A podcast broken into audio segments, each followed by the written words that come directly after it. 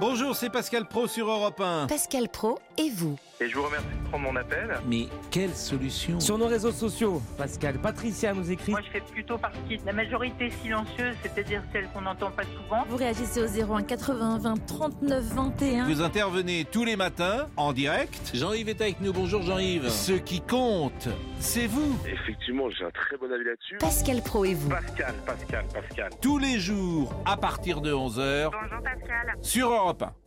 Leclerc, bonjour Euh, ouais, salut. En ce moment, ma mère fait sans arrêt du chou-fleur. En gratin, en salade, en soupe. Elle arrête pas. À ce qui paraît, c'est la saison. Oui, je confirme, et c'est très bon le chou-fleur. Ouais, enfin, je voulais surtout savoir, d'après vous, la saison des frites, ça commence quand là? Alors ça, on sait pas trop, mais en attendant, le chou-fleur de Bretagne Origine France est à 1,89€ la pièce du 20 au 22 octobre. Chez Leclerc, le goût du frais, ça se défend tous les jours. Catégorie 1, modalité magasin et drive participant sur www.e.leclerc. Europe 1, la libre antenne. Olivier Delacroix.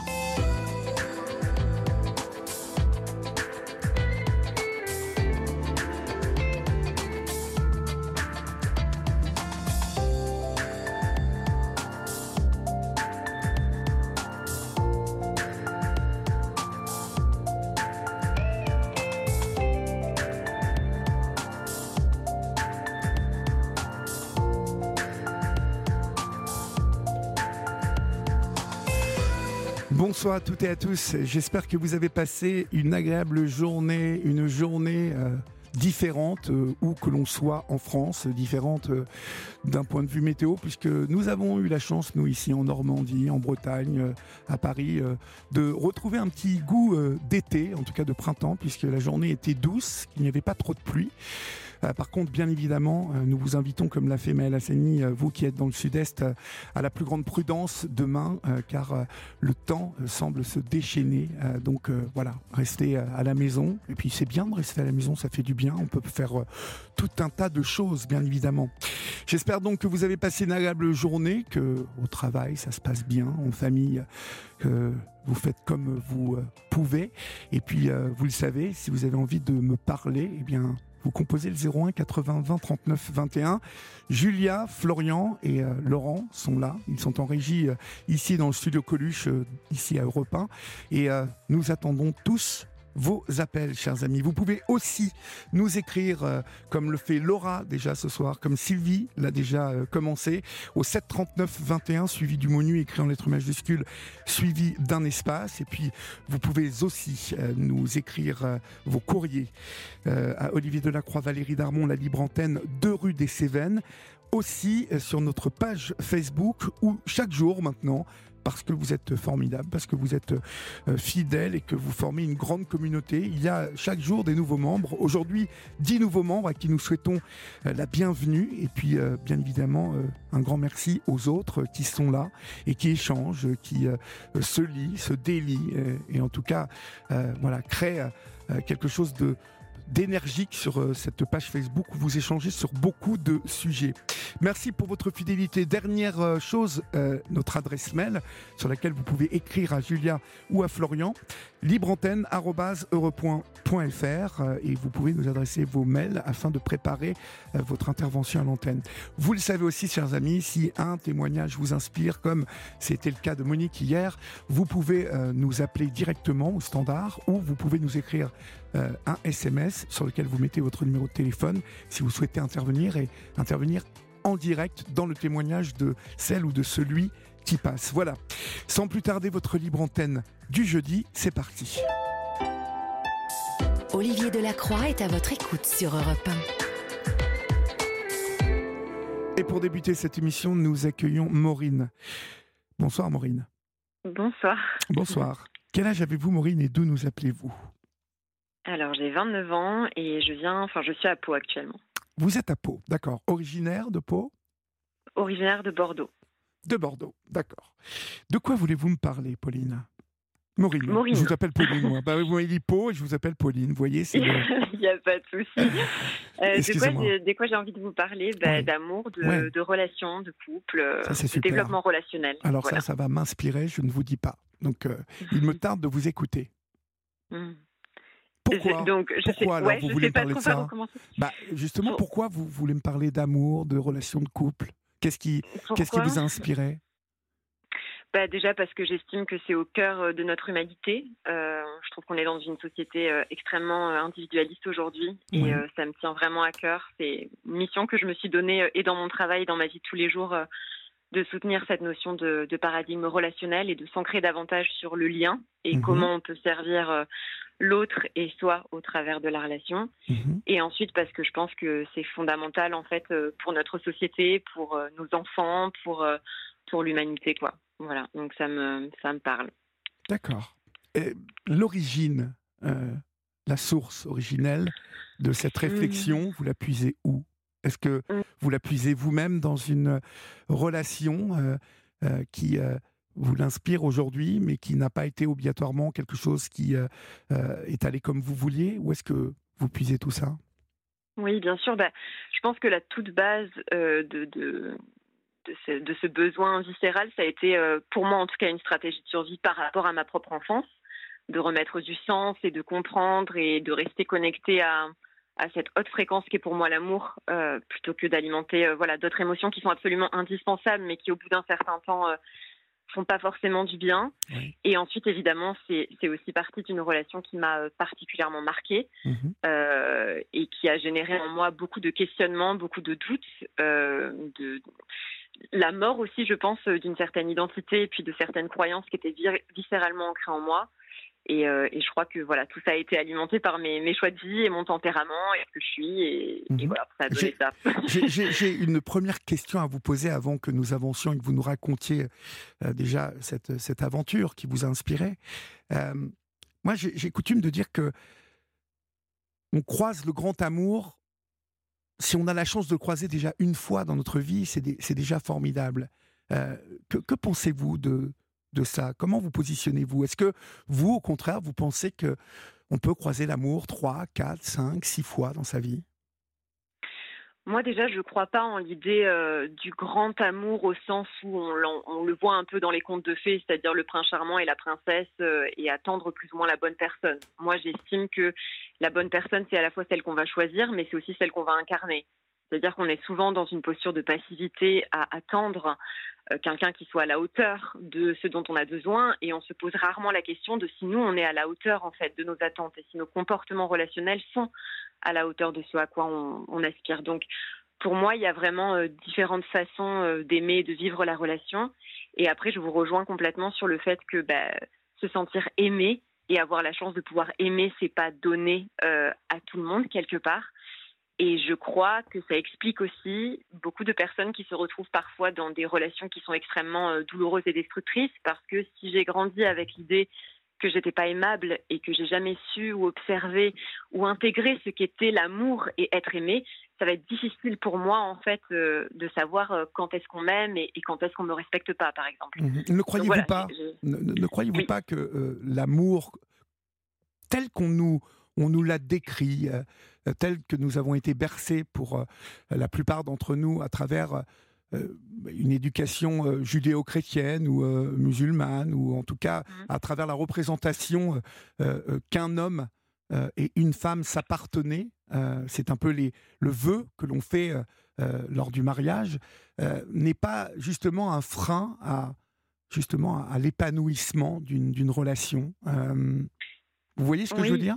Ouais, ouais, complètement. Alors, je vois. Alors, bon, moi, je suis pas une spécialiste en religion et puis j'irai pas trop sur ce terrain-là, mais de ce que je peux vous répondre par rapport à, mon positionnement, euh, c'est que pour moi, de toute façon, tous les conditionnements socioculturels euh, sont des freins et génèrent des injonctions à l'intérieur de chacun d'entre nous qui, d'une manière ou d'une autre, influencent et conditionnent notre manière de vivre la relation et l'amour, en fait. Mhm. Et je pense, en effet, qu'on est quand même dans une société dans laquelle, euh, d'une manière ou d'une autre, il y a clairement de grosses inégalités entre les hommes et les femmes, il y a clairement des injonctions à être en couple ou à être célibataire, il y a clairement des injonctions à ne dépendre de personne, à renier ce qui pour moi est un, est un besoin euh, primaire et vital, voilà, le besoin d'aimer et d'être aimé. Il y a euh, voilà, beaucoup de pression sur les couples comme sur les gens qui ne sont pas en couple beaucoup de jugements de l'extérieur et tout ça fait que j'ai le sentiment dans nos relations amoureuses qu'on est constamment en train de culpabiliser, de se juger. euh, et, De s'étouffer. voilà. De s'étouffer, de, de, de, voilà, il y a, y a, il y a beaucoup de choses qui se passent de cet ordre-là. Moi, je l'observe autant sur le plan personnel que professionnel, et euh, et c'est et c'est le combat en, tout cas que je mène, c'est justement de déculpabiliser un peu tout ça et de légitimer euh, d'une manière ou d'une autre euh, bah, les différentes manières d'aimer à partir du moment où ça nous fait du bien, où ça fait du bien à notre allié et où ça fait du bien au monde en fait. Très bien. Alors, quelle est cette, cette euh, aventure, cette, cette histoire qui, d'où tout est parti, visiblement? D'où tout est parti, en passant le, le, le chapitre de l'enfance qui, pour moi, conditionne énormément nos relations amoureuses et euh, notre manière de vivre le couple ou de tendre au couple d'une manière ou d'une autre. Ça a été une rencontre avec euh, mon chéri, euh, qui est toujours mon chéri aujourd'hui, que j'ai rencontré quand j'avais 12 ans, qui était mon premier amour, mon premier baiser aussi, donc c'était au collège. Et, donc, on est resté à cette époque-là que quelques mois ensemble. C'était vraiment mignonné, je dirais. Et puis, euh, on s'est séparés, on s'est retrouvés au lycée, où ça a été euh, beaucoup plus explosif, beaucoup plus euh, tout feu, tout flamme, beaucoup plus extraordinaire sur plein d'aspects et magnifique. Et de l'autre côté, complètement cataclysmique et, et destructeur aussi. Et, euh, et s'en est suivi du coup euh, à la fin de, de ces retrouvailles euh, une séparation. Donc c'est Paul euh, qui m'a quitté à cette époque-là, quand j'avais euh, 17 ans et demi. Oui. Et, et voilà, il s'en est suivi une véritable descente aux enfers pour moi et pour lui sur des échelles de temporalité différentes évidemment. Et on a fini par se retrouver sept ans plus tard. Oui. Euh, voilà, après un silence absolu entre nous deux pendant sept années. Et euh, bah, les retrouvailles, ça a été encore un sacré challenge puisqu'il a fallu reconstruire sur, euh, sur beaucoup de ruines. Sur beaucoup de difficultés qu'on avait traversées à l'époque où on était très jeune et on n'avait pas forcément la maturité émotionnelle et relationnelle pour pouvoir poser des mots clairs sur ce qu'on avait vécu et sur ce qui s'était passé. Et puis on avait chacun nos casseroles, chacun voilà cumulé aussi des années de vie sans se voir. Et puis euh, bah, moi j'avais euh, un petit garçon aussi, donc on a été euh, projeté indirectement dans la coparentalité, dans voilà la difficulté de se réajuster l'un à l'autre. dans des vies complètement et drastiquement opposées. et c'est là qu'on a réalisé qu'en fait, l'amour, ça suffisait pas. Mhm. Euh, ça suffisait pas et c'était vraiment nécessaire de, de développer en fait des compétences relationnelles l'un avec l'autre et, euh, et, euh, et de se mettre au travail, quoi. Alors justement, on reviendra sur euh, toutes les réflexions et euh, tous les enseignements que vous avez pu tirer de, des erreurs du passé.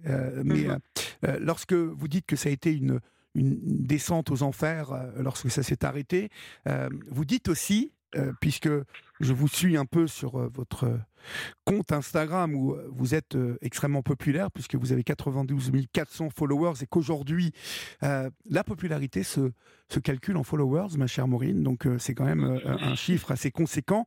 Euh, euh, vous, vous, avez tiré quel enseignement de cette première aventure, même si vous étiez très jeune hein, euh, et que ça a commencé, euh, euh, vous aviez 17 ans, donc euh, on ne peut pas dire qu'à 17 ans on est, on est les, les bonnes armes, en tout cas euh, que les armes, se, voilà, elles sont un peu naïves, un peu, euh, en tout cas elles ne sont pas du tout euh, euh, appropriées, je trouve, pour aller loin. Euh, Bien sûr.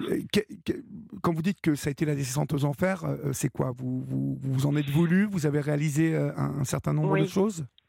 Oui, oui, oui. ben, je- je- alors, je pense qu'il y a plein de choses qui se sont passées simultanément, évidemment, indépendamment de ma séparation avec Paul, qui a été, on va dire, le paroxysme de tous les drames que je vivais à cette époque. Mais je- pense que le plus grand enseignement que j'ai pris violemment dans la tronche, c'était que j'étais juste exécrable, en fait. Vous étiez jalouse devenue- Alors oui, j'avais un côté très jaloux, mais c'était pas tant ça.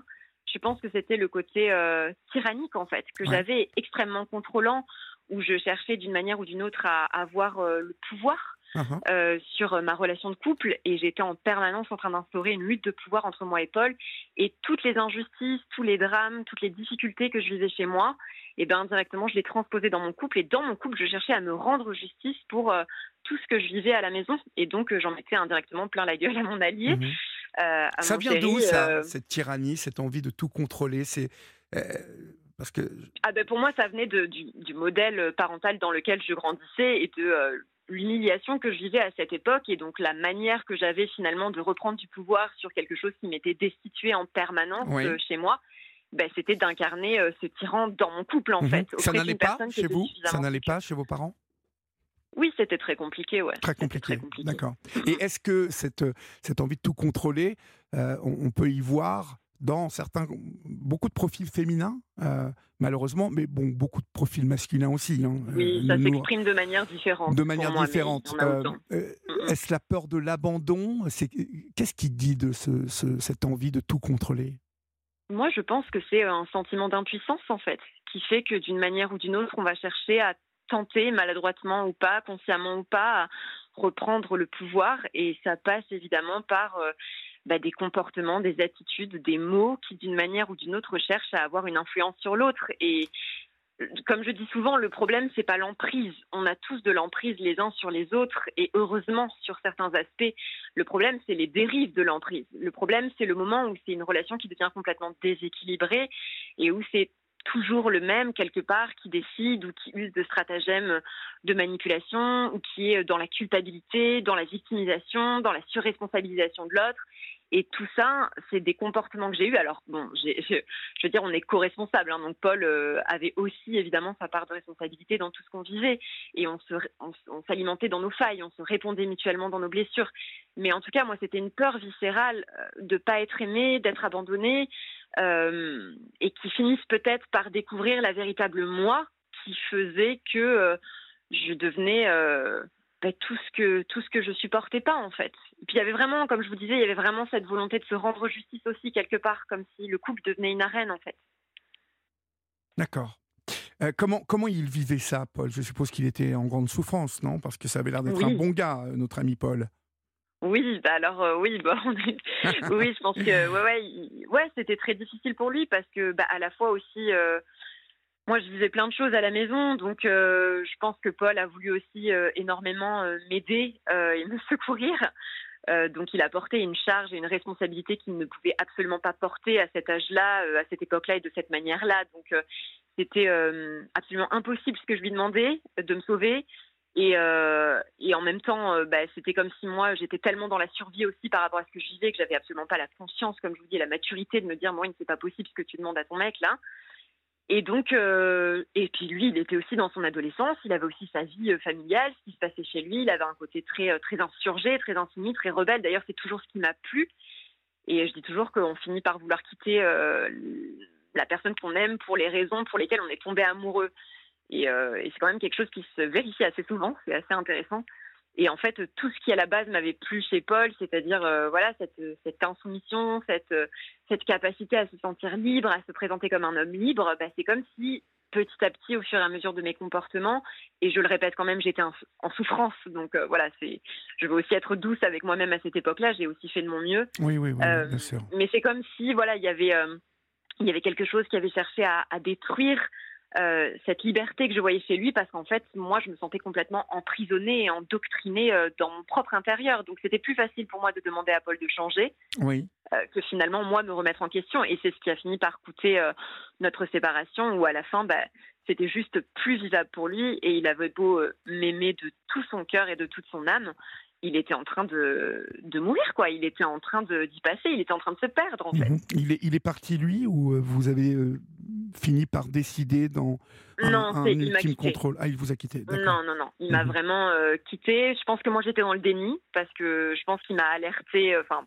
maintenant, ça fait longtemps qu'on en reparle tous les deux, mais je, je redécouvre toujours un peu des choses euh, du passé au fur et à mesure. Mais je pense qu'il a vraiment été alertant en fait à plusieurs reprises, mais moi j'étais complètement euh, dans un autre monde en fait. Je l'ai pas vu, puis j'étais un peu dans cette toute puissance que de toute façon il me quittera pas, de toute façon euh, on s'aime trop, c'est trop fort ce qu'on vit, on est trop important l'un pour l'autre. Et c'est vrai que quand ça m'est tombé sur la gueule, ça a été d'une violence euh, sans nom quoi. Ça a été vraiment d'une violence sans nom. Et j'ai et à la minute où où il m'a quitté, j'ai senti dans mon cœur que c'était terminé. Mais quand je vous dis terminé, c'est-à-dire que là, pour le coup, j'avais plus aucune emprise, j'avais plus aucune accroche. Il était parti. Et ça faisait longtemps qu'il était parti, émotionnellement, spirituellement, mentalement. Et c'est comme si, au moment où je m'en rendais compte, c'était trop tard, en fait. C'était trop tard. Mhm. Ça a eu aussi, euh, alors ça a eu un impact certain sur vous, hein, puisque vous avez fait une, une, une bonne dépression hein, et que vous avez eu des comportements destructeurs euh, mhm. et des relations dans lesquelles vous dites que vous ne vous respectiez pas. Euh, mais ça a eu de sacrées, euh, une sacrée incidence sur Paul aussi, qui a tout laissé tomber et qui est, qui est parti sur la route, dans le errer, euh, se perdre dans le milieu des, des free parties et qui est tombé bien bas lui aussi, hein, me semble-t-il. Alors, c'est je pense que la première, enfin les trois premières années dans lesquelles il est parti, enfin pour moi il n'était pas encore dans l'errance, il était justement dans la liberté. Enfin Paul, il a toujours eu un côté justement où il a besoin d'explorer, où il a besoin de voyager.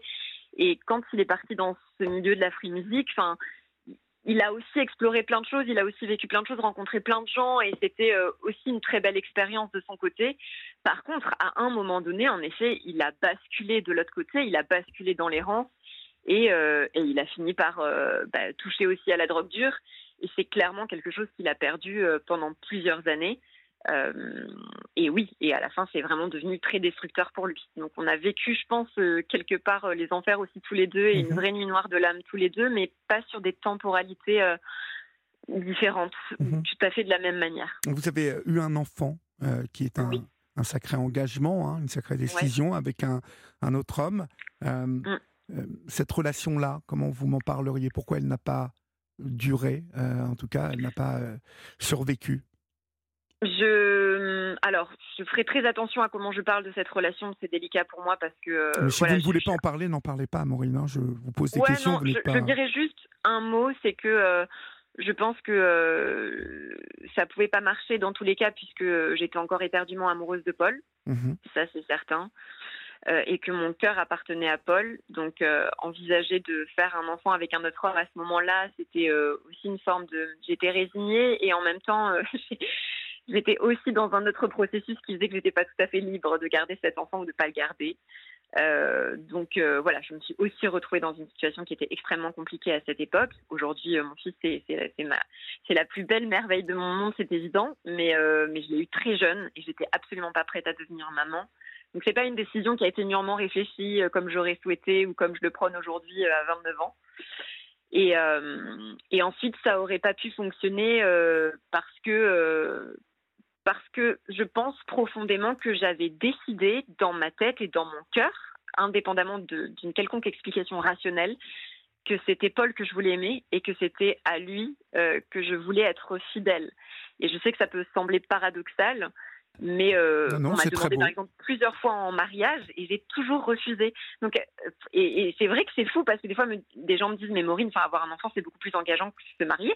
Et je dis bah oui. Et pourtant euh, et pourtant, ben, j'ai jamais pu me marier à quelqu'un d'autre et je ne pourrai jamais d'ailleurs me marier à quelqu'un d'autre. Enfin, je crois, je dis ça aujourd'hui à 29 ans, peut-être qu'à 50 ans, je dirais autre chose, mais, mais voilà, il y a vraiment quelque chose qui est scellé à l'intérieur de moi et je pense que c'est aussi une décision que j'alimente. Voilà, mhm. c'est pas juste quelque chose euh, qui vient d'ailleurs. Alors, beaucoup de SMS, bien évidemment, euh, d'impatientes et d'impatients tombent au 739-21 pour nous demander, et vous demander à Maureen, comment Paul et Maureen se retrouvent quelques années plus tard.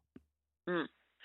Alors c'est là où c'est complètement improbable, où c'est un peu complètement dingue, c'est que euh, ça fait sept ans que j'ai plus euh, du tout de nouvelles de Paul. Euh, j'ai essayé de le contacter sur les mois où il m'a quitté, je sais pas, deux trois fois, et puis au bout d'un moment j'ai compris qu'en fait le meilleur moyen de l'aimer c'était de le laisser partir et, et de surtout pas être intrusive, que j'en avais fait assez. Et du coup il est complètement sorti des radars et forcément j'entendais plein de choses à son sujet, mais voilà, on sait jamais trop euh, qu'est-ce qui est vrai, qu'est-ce qui est faux. Donc moi j'ai vécu ma vie et euh, en fait euh, sept ans plus tard, je suis en séance de thérapie avec ma psy à ce moment-là. Et, et, donc je vis des choses très compliquées dans mon couple à ce moment-là.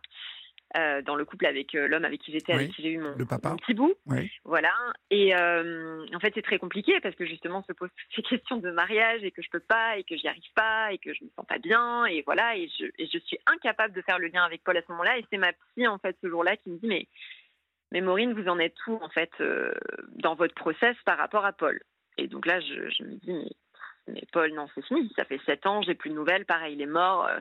Euh, je sais pas. Enfin, j'ai plus envie de penser à ce mec. Euh, c'est terminé. Et elle me dit, bah, écoutez, la prochaine séance, on travaillera cette séparation euh, dans la véranda, en EMDR, parce que je pense qu'il y a quelque chose qui n'est pas, qui n'est pas deuillé définitivement, qui n'est pas clôturé. Et je rentre chez moi. Et ce soir-là, donc à peine quelques heures plus tard de ce rendez-vous, je reçois un message de Paul sur Facebook, sur Messenger. Je vois, voilà, son nom et son prénom qui s'affichent. Euh, et lui qui m'envoie un message en me disant euh, Salut Maureen, euh, l'eau a coulé sous les ponts, j'espère que tu vas bien. Je voulais juste te dire que je suis en paix aujourd'hui par rapport à notre histoire et que tu resteras la personne que j'ai le plus aimée. Voilà, j'espère que tu vas bien. belle route. Et là, et là, je me suis littéralement liquéfiée sur place. Je me suis assise sur mon canapé. J'étais, en fait, je pense que j'étais vraiment dans un état de sidération. Voilà, les, les, les 10-15 minutes qui ont suivi, je je pouvais pas de suite parler, je pouvais pas de suite bouger. J'étais juste en état de choc, quoi. C'était euh, très compliqué de, de, de faire le tri dans mon cerveau de est-ce que c'est vrai, est-ce que c'est pas vrai, est-ce Oui. que ça se passe ou pas. À l'époque, j'étais avec euh, donc euh, la personne avec qui je partageais ma vie et donc au bout de, de 15 minutes, j'ai réussi à pouvoir prononcer un mot et donc j'ai dit à cette personne voilà, j'ai Paul qui vient de m'envoyer un message. Et, euh, et donc cette personne savait très bien évidemment qui était Paul, qui- ce qu'il avait représenté dans ma vie. euh, Il le voilà, connaissait et, euh, non, il le connaissait pas, mais euh, qu'il le connaissait à force que j'en ai eu parlé au début où on était, euh, on était ensemble évidemment. Et, euh, et du coup, bah, voilà, cette personne avec qui j'étais n'a pas paru inquiète et de toute façon n'a pas été inquiète hein, jusqu'au bout, euh, jusqu'à ce que je parte. N'a pas été inquiète du tout. Et moi, c'est vrai que ça a été un électrochoc qui a fait qu'à partir du moment où je me suis dit, ok, bah, c'est pas une relation clandestine en fait, c'est nommé, c'est posé, je suis dans la légalité. Apparemment, j'ai pas à m'inquiéter, tout va bien. J'avais beau dire, euh, je, je suis quand même extrêmement choquée, ça me fait pas rien. J'ai, voilà, j'ai pleuré, je, je, je tremblais. J'avais- une réaction très forte en fait euh, au fait d'avoir ce message de Paul. Il s'est aussi passé derrière des jours et où on, donc on a parlé très vite. Et moi, quand même, sur les semaines qui ont suivi, jusqu'à l'avoir au téléphone, je n'étais pas certaine que c'était Paul. C'est-à-dire que c'était tellement, c'est tellement improbable, Oui. c'est tellement ahurissant qu'une partie de moi se disait et si c'était une blague? Et si c'était un canular? Et si c'était quelqu'un qui se foutait de ma gueule? Et si, enfin voilà, j'a- j'arrivais. Il y avait une partie de moi aussi qui n'arrivait pas à y croire, et c'est jusqu'à ce que je l'ai au téléphone, vraiment de vive voix, et que j'entende sa voix et que je reconnaisse sa voix, et voilà, que euh, là véritablement j'ai compris qu'en fait depuis tout ce temps c'était bien à lui que je parlais, quoi, et que ça a Mhm. ôté littéralement le tout. Mhm. Alors vous avez pu, au bout de quelques temps, euh, commencer à parler des heures et des heures au téléphone. C'est Euh, ça. Est-ce que ça a été euh, compliqué euh, d'évoquer euh, les blessures du passé euh, et, et surtout de, de, de- de construire, de reconstruire sur ces blessures, de commencer à reconstruire, ouais. Ça a en été tout cas de ouais. de l'envisager. Ouais, ben je, je vais je- très honnêtement, je pense que les premières semaines, c'est pas quelque chose qui a été envisagé parce que c'est pas quelque chose qui a été conscientisé. Ça vous faisait peur? Euh, bah, oui, enfin oui, ça me faisait peur. J'étais terrifiée. euh, j'avais euh, une vie. euh, à l'époque, j'étais infirmière. Enfin voilà, j'a- j'avais mon appartement avec la personne avec qui j'étais, un petit garçon de 3 ans. C'était complètement dingue. Et puis l'entourage. Enfin voilà, les quelques copines à qui j'en ai parlé. Enfin. je, sentais la, pression et le jugement social en fait de Maureen, mais t'as une vie rangée, tout va bien, qu'est-ce que tu fous à te poser la question si tu dois quitter ton mec ou pas quoi. C'était vraiment comme si j'étais un ovni en fait et, euh, et moi j'étais malheureuse dans ce couple depuis un moment hein. j'avais déjà quitté euh, la personne avec qui j'étais un an auparavant puis on s'était remis ensemble donc c'est comme si Paul était à ce moment-là une raison suffisante pour que euh, j'ai le courage de sortir de cette relation parce qu'à cette époque-là je l'avais pas euh, pour pouvoir faire ce choix seul et et en fait, quand on s'est retrouvé avec Paul au début, c'est comme si on est euh, bah, comme un jeune couple en fait qui se rencontre. C'est un peu euh, voilà euh, l'illusion de la romance des débuts quoi. C'est euh, c'est tout beau tout flamme, c'est magnifique, c'est merveilleux, on se retrouve, c'est l'univers, c'est c'est fantastique, c'est incroyable, c'est voilà, c'est tout ça et on se pose pas les questions de est-ce que est-ce qu'on va reparler du passé Non, c'est comme si d'un seul coup on effaçait l'ardoise et tout va bien et, et c'est pas grave et t'as fait ce que t'as pu, moi aussi, on était jeunes, t'inquiète pas. Voilà, c'était un peu comme ça. C'est très vite posé la question de voilà, qu'est-ce que je fais, comment on fait euh, euh, par rapport à par rapport à nos vies respectives, mais euh, par rapport à notre relation à notre passé, c'est pas quelque chose qui s'est posé de suite. Ça, c'est quelque chose qui est arrivé en fait plusieurs mois après nos retrouvailles et après qu'on ait décidé de reformer un couple, où en fait on a retraversé des traumatismes qu'on connaissait parfaitement bien et de nos histoires respectives et de notre histoire commune ensemble quand on était plus jeunes. Et c'est comme si là, la vie nous donnait l'opportunité de nous dire, voilà, vous êtes reconfrontés à ces traumas-là, vous êtes encore en train de vous réappuyer sur vos blessures respectives, vous les connaissez. Maintenant, qu'est-ce que vous en faites? Soit vous vous déglinguez la gueule comme vous avez fait quand vous aviez 17 ans, soit vous vous ancrez dans un processus de réparation et maintenant vous vous comportez comme des adultes parce que vous n'avez plus 17 ans. Et indirectement, il y a aussi un enfant euh, qui est là en garde alternée et vous devez être responsable en fait. Vous Mhm. devez Quel, vous comporter quel- comme quel rôle il a joué cet enfant d'ailleurs dans cette, euh, dans cette euh, réunion en fait? Est-ce qu'il a, il a joué un rôle particulier? Ça a été un ciment. Et, euh, et je suis euh, touchée de, de, le dire comme ça parce que euh, pendant très longtemps, j'ai perçu mon fils, moi, dans, dans ma maternité, hein, personnellement, euh, j'ai perçu mon fils comme, euh, comme un frein, comme, euh, comme une difficulté à, voilà, à me sentir maman. Pourtant, je l'aimais tout mon cœur, mais j'étais très jeune et je me sentais très démunie. Et, quand j'ai retrouvé Paul, ben, c'était le deuil aussi de ce qu'on aurait pu vivre ensemble. Je me disais, voilà, j'aurais pas eu d'enfant, on aurait pu faire le tour du monde, on a 24 ans, on vient de se retrouver, on est super jeune. Et, c'est comme si j'avais ce deuil, en fait, à faire. Et j'ai perçu mon fils indirectement, pas que comme ça, mais il y avait aussi une partie de moi qui le voyait comme comme un frein et comme quelque chose qui indirectement me rattachait à cette ancienne histoire. Et puis pour Paul, c'était aussi très difficile. C'était euh, le fruit entre guillemets d'une trahison, même si évidemment il sentit pas, il se sentit pas, pardon, il ne se sentait pas légitime euh, de me l'exprimer de cette manière-là. Je sentais aussi qu'une partie de lui le vivait comme ça, et c'est aussi ok en fait parce qu'il est aussi humain. Et euh, et en fait, avec du recul, aujourd'hui, je réalise à quel point ce petit bout ça a été ça a été une étoile en fait. Ça a été une étoile qui nous a permis de tenir un cap et de nous dire on peut pas faire de la merde en fait. On peut pas parce qu'on a une responsabilité parce qu'en fait c'est un petit garçon. On a tous les deux vécu des choses difficiles dans nos enfances. On n'a pas envie de reproduire. On a envie d'être euh, voilà des adultes et des coparents intelligents et on n'a pas d'autre choix en fait maintenant euh, d'apprendre à s'aimer l'un l'autre, d'apprendre à s'accepter tel que l'on est et à revenir sur des traumatismes et à des blessures passées et à y répondre autrement en fait. Voilà, et à prendre nos parts de responsabilité et à s'excuser mutuellement et, à apprendre vraiment à faire différemment. Donc, euh, donc il a été, euh, il a été extraordinaire. voilà, cet enfant Parfait. sur, euh, sur ce qu'il a représenté. Vous étiez infirmière de, de formation, hein, Maureen, euh, et Ouais. euh, forte de, de, de cette vocation euh, qui était la vôtre déjà, euh, d'être tournée vers l'autre, hein, parce que lorsqu'on est infirmière, ça n'est pas un hasard. Vous avez changé totalement de voie et vous êtes devenue thérapeute, Mm. parce que cette reconstruction en, en forme de miracle, mais finalement, ça n'est pas tout à fait un miracle, parce que vous y avez mis sans doute l'un et l'autre euh, beaucoup d'intelligence, de douceur et surtout d'amour. Euh, Mm. Et euh, badaboum, vous avez euh, suivi une formation de thérapeute. Hmm. Oui, alors j'ai suivi plusieurs formations et, et cette formation en thérapie, en thérapie systémique et familiale, je l'ai faite à l'époque où j'étais encore en train d'exercer en tant qu'infirmière. Et, euh, et en effet, bon, pour moi, c'est pas si éloigné que ça parce qu'on reste de toute façon dans la relation d'aide et, voilà, et dans, dans, dans cet espace-là. On va dire qu'infirmière, j'avais un peu fait le tour. euh, J'étais passée dans plusieurs services et je me rendais compte que j'avais besoin d'autre chose et de sortir aussi du milieu euh, hospitalier.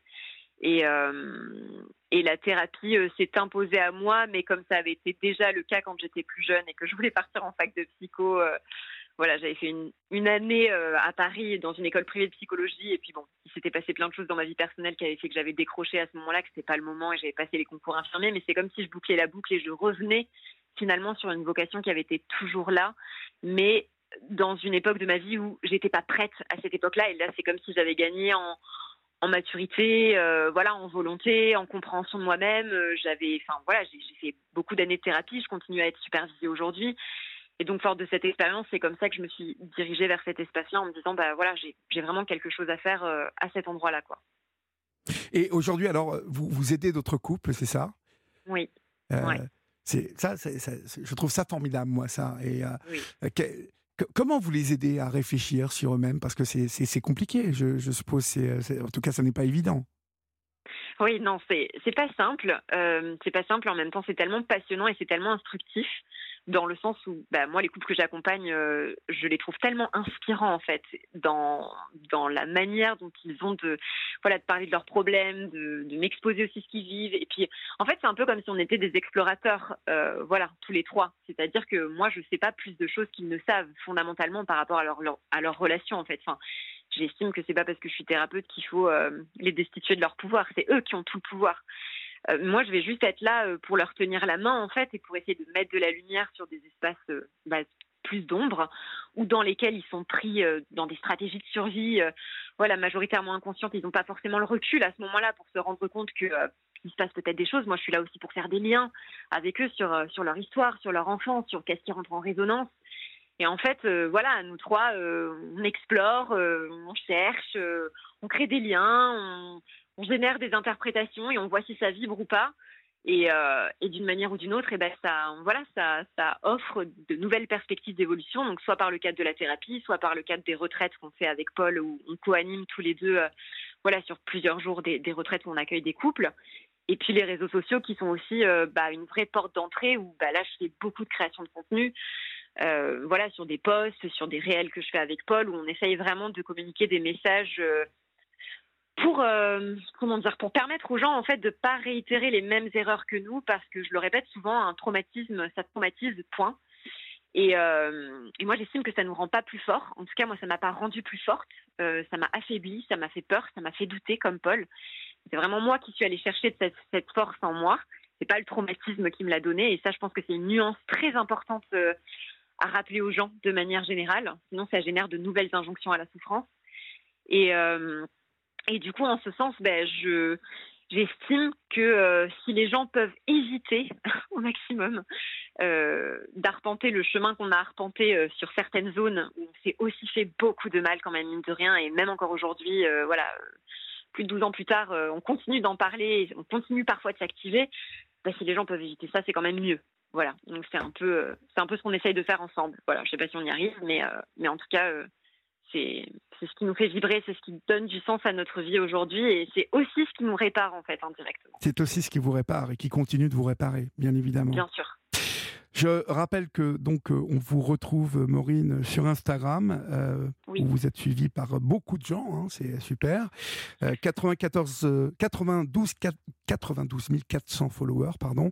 Maureen euh, le tiré du bas euh, mêlé M E 2 L E T. Euh, si vous voulez en savoir un peu plus sur Maureen, sur ben, voilà le couple et tout ce qui peut faire euh, évoluer un couple, le faire grandir, euh, n'hésitez pas, vous apprendrez plein de choses.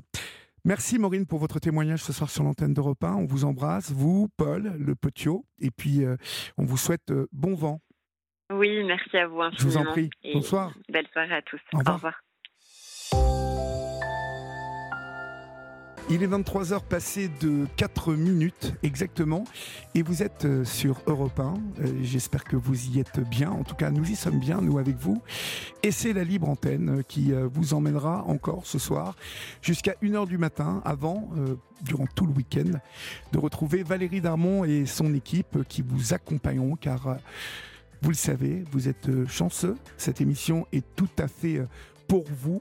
Euh, vous y êtes chez vous et la libre antenne d'Europe 1, c'est euh, 7 jours sur 7 que vous l'avez. Et puis euh, il y a un autre rendez-vous hein, que vous pouvez d'ores et déjà noter sur vos tablettes, répondeur à la table des bons vivants de Laurent Mariotte chaque samedi de 11h à midi et demi sur Europe 1. Laurent Mariotte et ses chroniqueurs vous accueillent à cette table des bons vivants. Vous pouvez aussi vous participer à l'émission et partager vos goûts de la semaine, vos habitudes en cuisine, vos recettes favorites ou posez, tous, ou posez tout simplement vos questions à Laurent Mariotte. Laissez un message sur le répondeur de l'émission au 01 80 20 39 21 et Europe 1 vous rappellera, répondeur de la table des bons vivants, Laurent Mariotte, 01 80 20 39 21, numéro non surtaxé. Nous accueillons maintenant Karine sur l'antenne d'Europe 1. Bonsoir Karine. Bonsoir. Bonsoir. Bonsoir. Euh, D'où nous appelez-vous Karine? De Lille. De Lille, d'accord. Et quel âge avez-vous? 48. D'accord. Qu'est-ce qui vous amène? Dites-moi, Karine. En fait, euh, au jour d'aujourd'hui, mon enfant a été arraché euh, par la violence, par l'ASE. Alors, dans, dans, quelles conditions a-t-il été arraché, ce, cet enfant? Quel âge a-t-il? 9 ans. 9 ans, d'accord. Et dans, dans, quelles circonstances tout ça s'est passé? Ben, En fait, euh, bah, moi, je suis arrivée, comme d'habitude, à, à l'école. Mmh. En fait, on, la directrice a ouvert sa porte et elle m'a demandé de venir. Et puis, bah, il y avait trois personnes. Et elles me sont présentées, ils ont dit oui, c'est l'ASE. Et euh, bah, de ce fait, je suis rentrée. Et puis, bah, après, bah, ça s'est passé. Ils ont, ils ont pris mon enfant comme ça. Je suppose qu'on vous a expliqué un peu euh, ce qui allait se passer quand même, euh, Karine. Euh, oui. Mhm. Que, vous a-t-on expliqué alors exactement Dites-moi. Bah, en fait, euh, ils ont appelé euh, la brigade des mineurs. Mhm. Ils sont arrivés à, dix- à 10 policiers, menottes, euh, gilet pare-balles, revolver. Et, ils ont pris, et ils m'ont ils m'ont séquestré bah, à l'intérieur de l'école. Et pendant ce temps-là, bah, ils ont fait descendre mon fils euh, des étages et, bah, dans la violence. Ils l'ont pris euh, de force. D'accord. Alors, Et moi, je suis restée séquestrée à l'intérieur. d'accord. Vous avez, vous êtes resté euh, donc en, en- en compagnie de policiers qui vous empêchaient de sortir, c'est ça? D'accord. Oui, en fait, euh, la ZE a dit que j'étais dangereuse. Alors, euh, qu'est-ce qui, qu'est-ce qui leur fait dire ça, à la ZE Dites-moi. Que je suis euh, dangereuse Bah, Oui. Parce qu'en fait, au jour d'aujourd'hui, euh, j'ai fait une dénonciation euh, concernant mon fils qui a, qui euh, brutalisé par un- de, de violence physique sur, sur mon fils par un- une personne qui travaille sur l'ITEP. Un adulte Un éducateur? Non, c'est un infirmier. Un infirmier. Alors, l'ITEP, c'est quoi? Il faut que vous nous expliquiez ce que c'est, hein, parce que nous, on ne sait pas. l'ITEP, en fait, c'est- c'était normalement, euh, ça devait être des soins thérapeutiques. Oui. Parce que Et votre, fils souffre de, de. Il a des troubles? Oui, des troubles de l'attention, D'accord. TDAH. Mhm. qu'aujourd'hui, euh, ben, ça doit être soigné depuis ses six ans et demi. Ça n'a jamais été fait, vu qu'il devait prendre tout en charge. Et au jour d'aujourd'hui, ben, moi, j'avais installé un cursus médical, justement avec des personnes des- euh, spécialisées en TDAH. Et au jour d'aujourd'hui, ils ont tout interrompu le cursus médical et ils l'ont déscolarisé. D'accord. Pour, pourquoi? Pour lui euh, délivrer des soins? Pour- C'est ce qu'ils vous Non, non, non, c'est pas ça en fait, je vous explique. Ils ont coupé le cursus médical et la déscolarisation pour empêcher mon fils de parler de ce qui s'est passé à l'ITEP. Qu'est-ce qui s'est passé à l'ITEP Parce que vous me parlez de l'école. Donc, euh, euh, je, je ne- Bah, l'ITEP, en fait, je vous explique que c'était, ça avérait que ça devait être des soins thérapeutiques.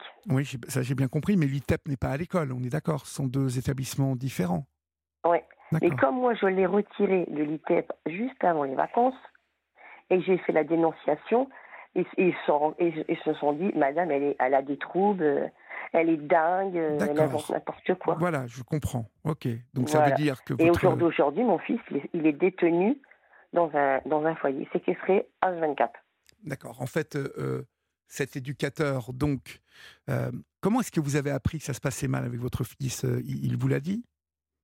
Ben, en fait, il m'a raconté, et j'ai des vidéos à l'appui, il fait des témoignages, en fait. C'est-à-dire? Ben, il raconte euh, ben, ce ce qu'il lui, a- ce lui a fait euh, comme, euh, comme brutalité, en fait. Et vous pouvez me le dire, ce qu'il lui a fait comme, brutali- comme brutalité, pardon? Ben, ce sont des, des, des sévices euh, sexuels. C'est très grave, hein, euh, ça, euh, ce que Oui, vous, je vous sais. racontez. Et c'est pour ça qu'ils le détiennent, ils le détiennent, ils le détiennent dans, une, dans, dans ce foyer, à ne pas parler aux, aux, spécialistes. Mais il a déjà parlé, mon fils, il a déjà été vu par un psychologue. Et il a déjà tout, tout raconté, en fait. C'est trop tard.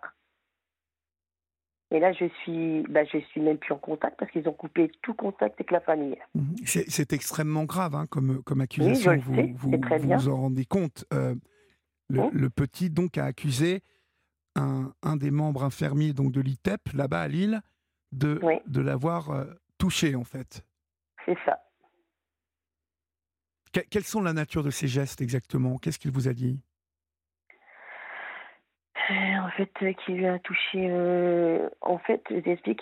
L'infirmier, il était en train de chercher des griffures dans son anus. Des Ouais. griffures de chat. C'est assez étonnant de chercher, oui, dans cet Ben endroit-là oui. du corps. Oui. Ouais. Et, il est difficile de penser que votre petit l'a inventé. Et après, ben. Est-ce que- est-ce qu'il il a pu l'inventer, euh, Karine, ça? Non, non, non, non, je pense pas. Non, non. non, Il a, il des frères tout, et sœurs?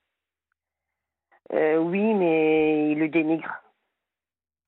Ah bon? Il n'y a pas de contact. Mais ils sont plus vieux, les, les, les frères et sœurs? Oui, ils sont plus anciens, ouais. ouais. D'accord. Vous êtes divorcé du papa? Non, j'ai j'ai jamais été mariée euh, D'accord. avec euh, le papa. D'accord. Oui. Donc en fait, le jour où vous arrivez à l'école, euh, je suppose que la police a pris connaissance de ces, de ces accusations, donc, de votre dénonciation. Vous, l'avez dénoncé auprès de qui, en fait, euh, cette, cette Euh, moi, infirmière j'ai déposé, une, une plainte au procureur de la République. D'accord, d'accord.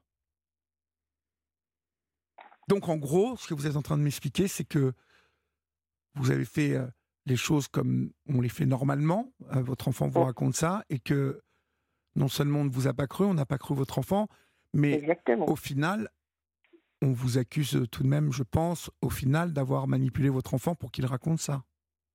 C'est ça. Et que c'est faux. J'ai manipulé personne. Alors, où est-ce que vous en êtes là, euh, maintenant? Parce qu'il a été donc euh, placé. Euh, vous n'avez aucun contact avec votre enfant? Non, ils ont interdit tout contact avec, les- avec ses membres de sa famille. Les grands-parents, la marraine, la tata, tout, tout le monde. il y, a, il y a eu d'autres problèmes? Vous avez des antécédents, euh, Karine, euh, avec d'autres enfants ou pas? Euh, C'est-à-dire? Pardon?